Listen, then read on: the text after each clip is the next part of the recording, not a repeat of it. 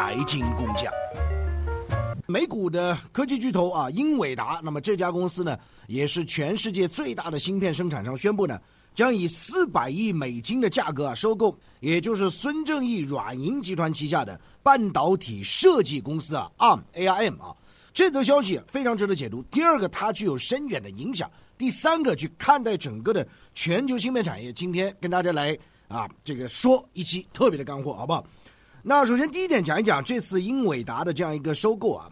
实际上，我们看到呢，如果这次交易达成啊，这将是全世界半导体行业有史以来规模最大一笔交易啊。那么，实际上我们要看到，英伟达呢，我刚刚讲了，它现在市值呢是在三千亿美金左右。那么，它是全球最大的芯片生产商啊。根据我了解呢，英伟达其实在布局人工智能的芯片也好，人脸识别的芯片也好啊，使用的尖端的芯片也好，它的占有率实际上已经啊，现在是 number one，全世界 number one。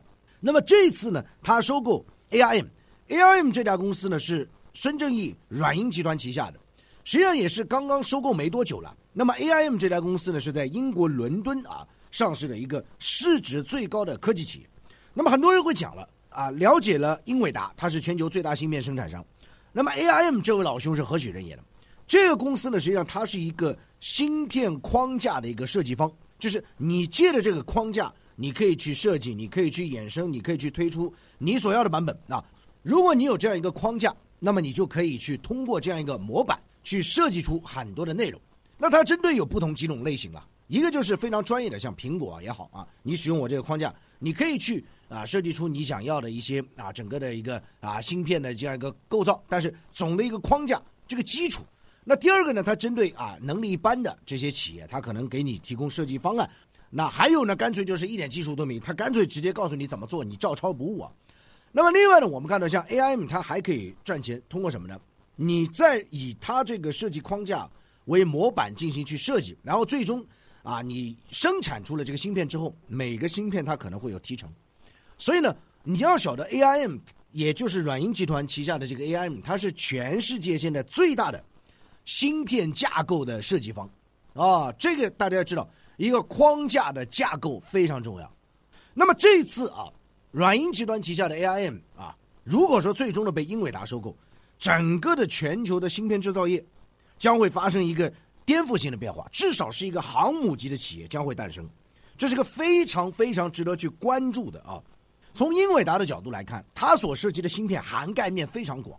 我刚讲的像人工智能也好，包括说当下的啊这个自动驾驶、人脸识别，首先。它生产的硬件应用的范围非常的广，这是针对英伟达来讲。那么同时呢，我们也看到，它除了这些领域之外，还对于现实的一些科技产品，手机也好，平板电脑也是有生产啊。另外一边我们看到呢，ARM 它这个架构也广泛的应用于像三星、华为、苹果等等。你可以看到，它会打造成一个循环。我既有框架设计的，如果我把它收购下来，同时下一步我去生产。整个的这次的收购，它实际上是一个产业链的收购，所以各位朋友，为什么讲这次的收购啊，是今年科技市场啊非常重要的收购之一啊？当然，TikTok 我不知道，那接下去怎么弄我不知道，但就目前来讲，我们要高度重视英伟达计划收购 AIM，这不单单是一个资本的运作，背后更是一个产业链的全布局。更为重要是在当下九月十五号。对于芯片产业来讲，是一个非常重要关键点，因为我们都知道，美方进行了一个限制。那么从这个角度来讲，一个，它首先要借助这样一个设计的框架。如果说 AIM 被美国科技企业英伟达收购，这是一个设计的框架。各位朋友，你明白你其中的意思吗？这步棋背后更深层次的考虑，对于整个的全球芯片产业来讲，它的影响在哪里？尤其对于我们的这里的芯片产业，你要看到。收购 ARM 它意味着什么？如果说除了芯片代工之外，那么这个无疑是在这之上进行一个框架设计。好，这是第一点要跟大家讲。你如果听明白，应该明白我的意思啊。那第二点，我想跟大家谈一谈全球芯片行业目前的这样一个现状。排名老大台积电，台积电的最新情况呢？二零二二年啊，要进行一个呃三纳米的这样一个芯片的一个量产。目前它最新的已经在布局两纳米进行研究。同时呢，我们看到三星，三星基本上是紧追台积电，啊，在三纳米上面也是紧追不舍啊。那么这其中呢，我们看到啊，就是说，实际上很多人会讲，为什么要不断的追求啊，从二十六纳米芯片啊，向十四纳米，再向七纳米，再向五纳米、四纳米、三纳米、两纳米，甚至未来有一纳米，为什么？各位朋友，其实很多人都整天在谈芯片的，哎呀，这个技术，我现在用什么？我告诉大家，中芯国际现在还在向十四纳米去迈进，今年年底量产二十六纳米，关键就是在十四纳米向七纳米进行过渡。这个到底要多少时间我不知道，但是即便你到达七纳米，那可能台积电已经在两纳米。但是我们不要看到差距大，我们就不努力，这是两码事我们要奋起直追，甚至我稍后会谈有什么思路啊，去看待现在的一个投资的机会，包括发展机会。那好了，我刚刚讲到了，就是说台积电、这个三星啊，他们都在布局。那么其实你要看到，为什么要把芯片越造越小啊？从三纳米到两纳米，为什么？芯片这个行业你要晓得，就是说它纳米越小。面积越小啊，越小越小，越来越小，小小小小小，小的目的是什么？第一个，把它的面积缩小，同时提高它的性能，啊，我存储性能提高，我处理性能提高。第二个，我耗能的水平下降，这两个是一个非常重要，一个涨一个跌，这两个指标是芯片不断发展的动力。从几纳米到几纳米，当然这其中也有很多的技术，包括光刻机，包括其他一些啊这个材料。实际上，它的投资的效益是在芯片产业当中是一个递减的效益，这个大家要看到。当然，这当中需要很多的这个技术的提升，包括晶管的这个密度的提升，啊，包括整个的内部的这个利用率，包括材料等等。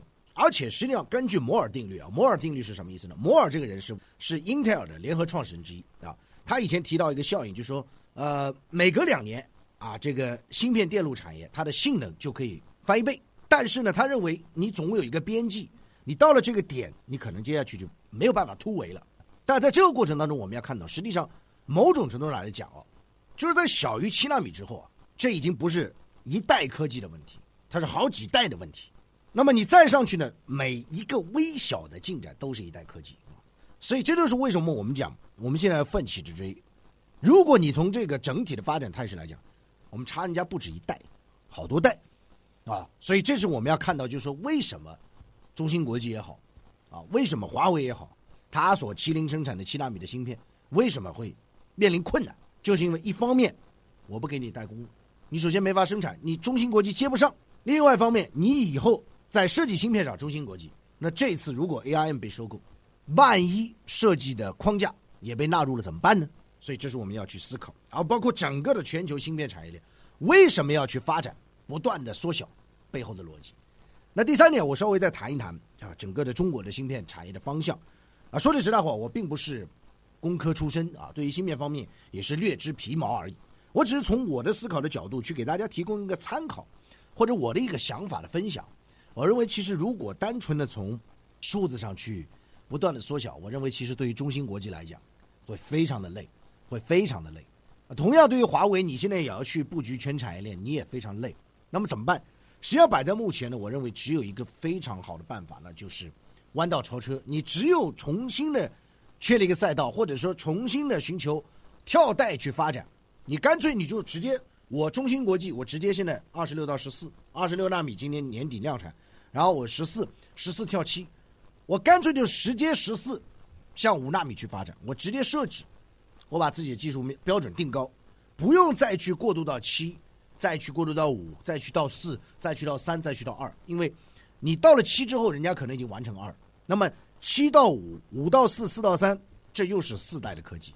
所以我觉得，与其说你在不断的去慢慢的进步，不如说去跳代，去跨越式的一个发展，去定一个高目标。当然，很多人会讲，你嘴上讲很容易啊。当然，我知道这其中的难度啊，对不对？所以这就是需要我们什么呢？我们的科研团队，我们的整个的啊全球化的当下，一个挖人才。砸重金挖人才，这是毋庸置疑的。我相信一定会做。第二个呢，在目前啊技术封堵的这个情况下，我认为我们自己要自力更生啊，没有办法。除了第一个方法之外，那就是第二个办法。以前原子弹都能研究出来，芯片为什么不可以呢？与其等死，不如找死，接受挑战。狭路相逢勇者胜。所以很多人最近在讨论说，要不要去增持中芯国际啊？很多人带着看笑话的心态去看，说完了。尤其是昨天 A I M 这个收购，说很多人说中芯国际喉咙也被扼住了，这次连脑袋也被扎上紧箍咒了，那又如何？我不排除它的股价还会继续的重挫，那又如何？中芯国际代表的是整个中国半导体产业的未来，不用质疑。尽管它相较于英特尔、相较于英伟达、相较于联发科、相较于台积电、相较于三星、相较于 SK 海力士，相甚至相较于高通，它是落后，但是说不定经过一定时间的努力，寻求一个技术的突围。所以我讲，就是说你去看待中芯国际，它背后实际上是一个国家的产业的发展，一个国家产业的未来。所以我讲这一点，大家一定要看到。一方面要看到它所面临的处境相当的艰难，不管是在设计，不管是在代工，不管是在材料。同时，我们要看到整个国家正在加大对这个产业的发展。当中芯国际能够回到合理的这个市值、市盈率的时候，我觉得你就应该坚定的持有。那很多人讲什么叫是合理的估值？我们去对比台积电，台积电目前的市盈率是四十，中芯国际是六十，在你认为合适的价位。去长期的持有，甚至是长期的在进入合理区间后进行一个定投，长线、超长线的一个布局。好，今天就聊这么多，希望对您了解芯片行业有所帮助。感谢您的收听，我们下期节目再见。收藏订阅财经工匠，您不可或缺的财富音频专栏。